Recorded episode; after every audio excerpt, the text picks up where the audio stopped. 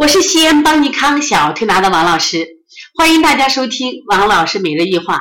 今天我仍然非常开心的分享小儿推拿名家赵建秋老师的故事，这是第四部分了。那我们前面讲了赵建秋老师，他跟李德修老师学习了小儿推拿，然后他讲小儿推拿的第一步就是辩证，然后他又讲小儿推拿的手法是决定疗效的关键。那我们今天我们来分享。赵老师，爱心、耐心是不可必不可少的心法。所以说，赵老师之所以能成为大师，他不光是辩证做得准，手法做得好，爱心、耐心也是他调理的诀窍呀。常有人问我对儿科大夫的必备素养这个问题有什么看法？我认为啊，要具备的素养很多。因为小儿的特点决定了孩子不是成人的缩影，故而作为一名儿科大夫，除了医者常备的素质，还得态度好、细心、耐心，得会哄小孩。别小看一个“哄”字，里边有大学问，是有技巧的。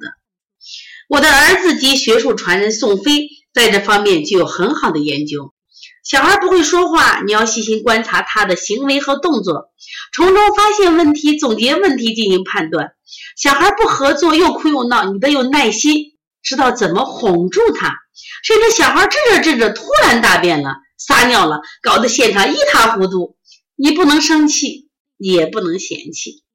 当儿科大夫要不怕脏，不怕累。小孩尿了，你不能躲老远呀。反而要上前看看，甚至得凑近，嗯，闻一闻什么气味儿。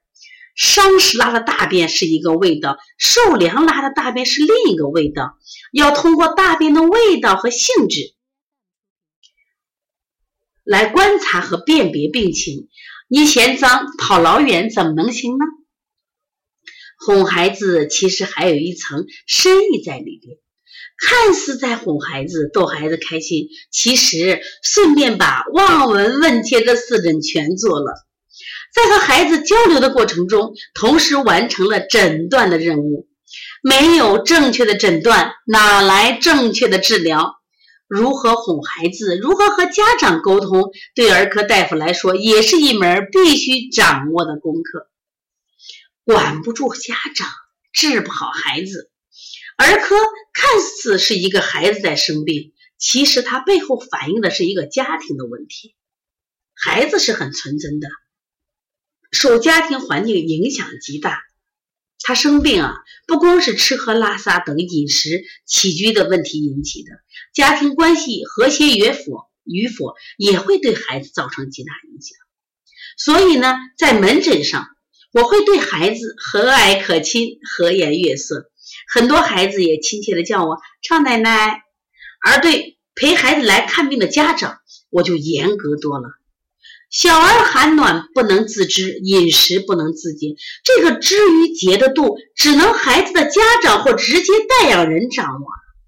所以，很多孩子的问题，其实是因为家长爱孩子过度又不得法造成的。儿科大夫一定要多说话。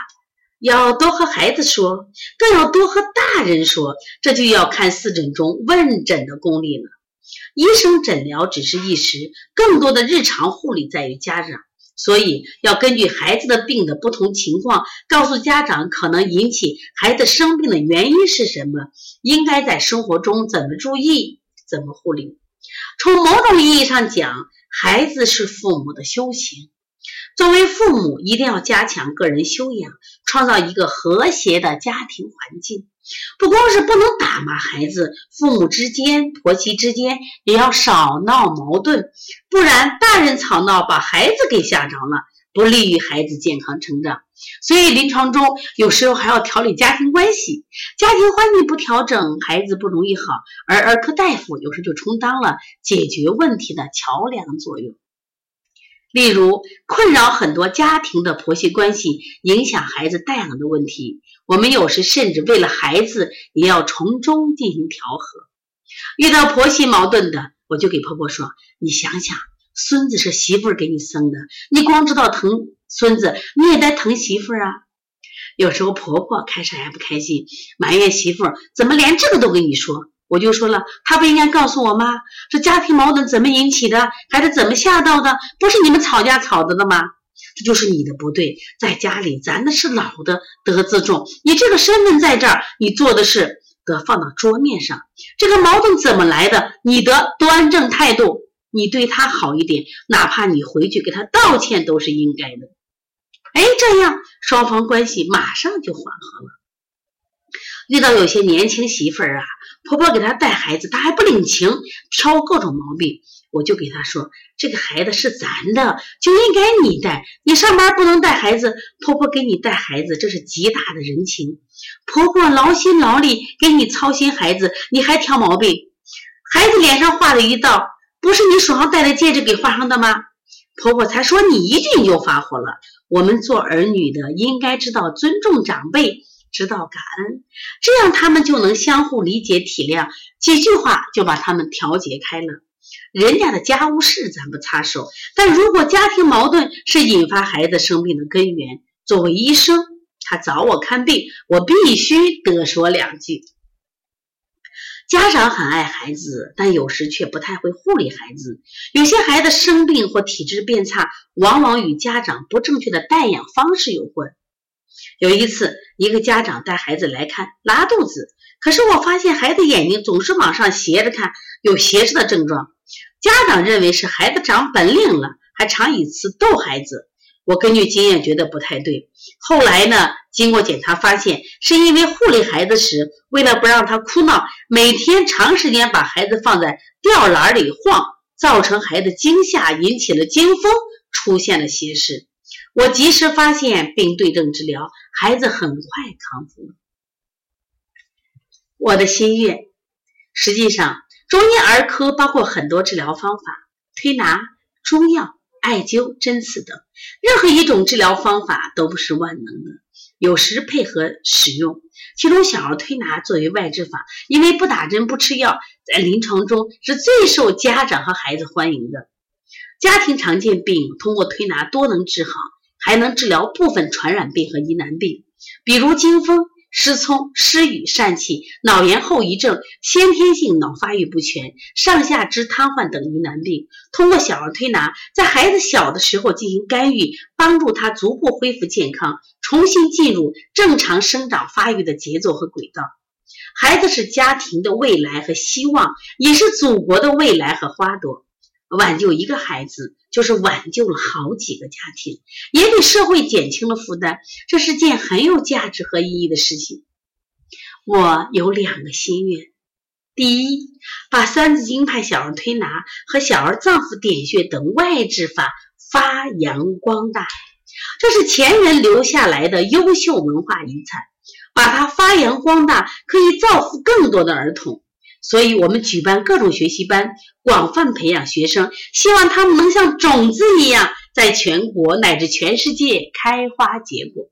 第二，我希望我的学生们能在临床实践中不断的学习，提高自己，提高临床疗效，成为当代的儿科名医，让更多的儿童受益，弘扬国粹，造福儿童。关于赵艳秋老师的故事分享到此啊啊，总共四个部分。每一个部分都让我激动万分。那我今年有想法啊，这是邦尼康的文化建设的一部分。我们要把就是小儿推拿名家分明清到民国，就是近代、当代的小儿推拿名家的故事，一个一个，我们通过语音的方式分享给大家。我们要把他们不为人知的一些案例、一些这种高风亮节的品质、一些。严谨求学的精神，让更多的儿推人知道，让我们儿推人有了榜样，让我们儿推人有了前进的目标，让我们儿推人怀着情怀和担当和责任，把小儿推拿传承和发展下去。如果大家呢也有意跟我们一起来做小儿推拿的寻根，来做小儿推拿的名家故事，欢迎成为我们的合伙人。如果有意向的话啊，可以打我的电话幺三五七幺九幺六四八九。另外呢，也可以加我们的微信幺七七九幺四零三三零七。谢谢大家。